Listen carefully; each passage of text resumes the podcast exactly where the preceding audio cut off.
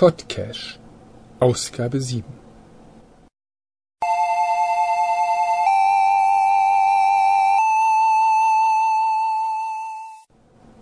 Hallo und herzlich willkommen zur siebten Ausgabe des Podcash Podcasts aus Hamburg von Backhoff NCI. Auch diese Ausgabe ist wieder um einiges kürzer, als ich eigentlich geplant hatte. Dieses hat mehrere Gründe. Erstmal ist das Wetter immer noch nicht so optimal, dass ich viel zum Cashen komme, denn ich habe nicht allzu viel Lust, Dosen unterm Schnee oder in angefrorenem Zustand zu finden. Und des Weiteren bin ich beruflich immer noch sehr eingespannt und habe nur sehr begrenzt Zeit, um auf Dosenfang zu gehen. Ich hatte bei Facebook einen Aufruf zur Mithilfe an diesem Podcast gemacht und hatte auch schon einige Resonanz und war nun gespannt, was sich in den nächsten Tagen entwickelt. Die Hörerschaft des Podcasts wächst immer weiter und trotzdem kam in den letzten anderthalb Wochen sehr wenig Rückmeldung, sodass ich kaum eine Rückschau oder Audiodateien oder ähnliches einspielen kann. Deshalb noch einmal die dringende Bitte, nur mit eurer Hilfe können wir aus diesem Podcast ein Podcast für alle machen, ein Podcast für Geocacher von Geocachern, so wie ich es ja geplant habe. In der Pipeline stehen inzwischen einige Interviews und ähnliche Geschichten, diese sind aber noch nicht fertig und können daher noch nicht eingespielt werden. Auch unsere Live-Touren habe ich etwas zurückgefahren, da aufgrund der erwähnten Witterungsbedingungen und des Zeitmangels wir nicht dazu gekommen sind. Ich habe selber daher auch sehr wenig neue Caches gefunden und musste diese auf den näheren Umkreis meiner Arbeit, die in den letzten Tagen auch in verschiedenen Städten stattfand, beschränken. Ich war zum Beispiel in Friedrichshafen am Bodensee und habe dort am 23. Februar meinen ersten Lost Place in Anführungszeichen gesetzt gefunden. Dieses war eine Dose an der Stelle, wo früher mal ein Gaskessel gestanden hat. Es war natürlich kein richtiger Lost Place, man konnte diesen Cache mehr oder weniger vom Fußweg einsammeln. Ich habe ihn deswegen gemacht, da er in der Nähe meiner Unterkunft lag. Am nächsten Tag auf der Rückfahrt habe ich dann noch einen Cache auf einem Bahnhof gefunden. Das Einzige, was interessant war, ich habe in der Statistik gesehen, dass der Gaskessel-Cache in Baden-Württemberg lag und der Bahnhofscache in Bayern. Ich habe also in zwei verschiedenen Bundesländern einen Cache gefunden und das auch noch mehr oder weniger zufällig. Und heute habe ich dann in Hannover noch einen klassischen Telefoncache gefunden. Auch nicht gerade aufregend, aber wenn man mal eine halbe Stunde Zeit hat und etwas in der Nähe liegt, warum sollte man es nicht nutzen? Was mir im Augenblick auch ein bisschen Sorgen macht, sind meine eigenen Caches. Diese haben jetzt ja mehr oder weniger den Winter schon ganz gut durchgehalten. Aber heute habe ich dann gesehen, dass mein Beethoven-Cache anscheinend verschwunden ist und eventuell auch Schubert das Zeitliche gesegnet hat. Das heißt, ich muss in den nächsten Tagen mal wieder los und gucken, was dort das Problem ist. In einem Log schrieb man mir, dass Laubbläser unterwegs waren und wahrscheinlich die Dose weggepustet haben. Na, da bin ich ja mal gespannt. Ansonsten habe ich dem Gluck Cache eine neue Dose gespendet, was ich schon immer geplant habe.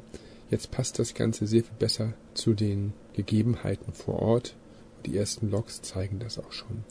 Und auch der Herr Bach hat eine neue Dose bekommen, die jetzt noch stabiler ist, nicht mehr sofort zerstört werden dürfte und auch wasserdicht ist. Mal gucken, wie lange die halten.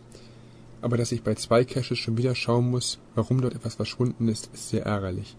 Denn anscheinend sind einige Cacher nicht in der Lage, muggelfrei zu locken. Viele wissen anscheinend gar nicht, wie viel Zeitaufwand, wie viel Arbeit es ist, eine Cache-Serie zu pflegen und zu warten. Naja, ich komme nicht drum rum und muss da morgen mal wieder los. Auch beim Cache auf Gran Canaria geht es nicht sehr gut. Seit dem 25.02. ist er verschwunden. Es kamen einige Logs, das Logbuch ist voll und dann wollte ich es durch meinen Kontakt austauschen lassen doch seit dem 25.02. ist der Cache verschwunden. Das heißt, ich muss jetzt erstmal wieder ein Nano auf die Insel bringen und dort verstecken lassen. Das dauert wieder ein paar Tage und ich finde das sehr schade, denn diese Aussichtsstelle wurde sehr gerne von den Cachern genutzt und gefunden. Was gab es sonst noch für Neuigkeiten in der letzten Zeit? Ja, ich sah eben gerade, die 2 Millionen Grenze bei Geocaching.com ist überschritten. Das heißt, weltweit liegen jetzt über 2 Millionen Geocaches in der Gegend herum. Diese Menge muss man sich einmal klar machen. Zwei Millionen Gegenstände, die eigentlich nicht dorthin gehören, liegen irgendwo hinter Mauern, an Leitplanken, unter Stein, in Seen, auf Bergen und auf allen möglichen Stellen dieser Erde. Das ist wirklich Wahnsinn.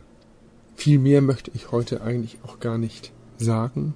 Ich wollte mich nur immer melden, dass es mich noch gibt und dass wir natürlich diese Serie weitermachen, aber da auf bessere und ergiebigere Zeiten warten. Ich werde mich jetzt noch einmal mit dem neuen Geocaching-Magazin beschäftigen. Die neue Ausgabe ist Hamburg gewidmet, dem Thema Hamburg Cachen mit Favoritengarantie, was ja auch stimmt, da hier in Hamburg wirklich die meisten hochgewerteten Caches liegen, die man in Deutschland auf einem Punkt findet. Und auch dort in diesem Artikel habe ich schon einige Ideen, einige Anregungen bekommen, was ich demnächst einmal alles suchen werde und suchen möchte. Und ich fand es auch schön, dass auch dort auf die schon von mir geliebten Mistviehs hingewiesen wird. Das heißt, Hamburg bleibt eine Geocaching-Hochburg. Und das finde ich sehr schön.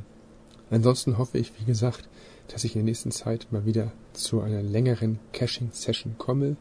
Ich hatte auch in dieser Facebook-Gruppe schon gesehen, dass dort Termine angeboten wurden, um an ein paar Leuten mal loszuziehen. Leider hatte ich an dem ersten Termin, wie gesagt, keine Zeit. Ich war ja in Friedrichshafen. Aber ich denke mal, auch dort werden sich in den nächsten Wochen oder Monaten Möglichkeiten ergeben.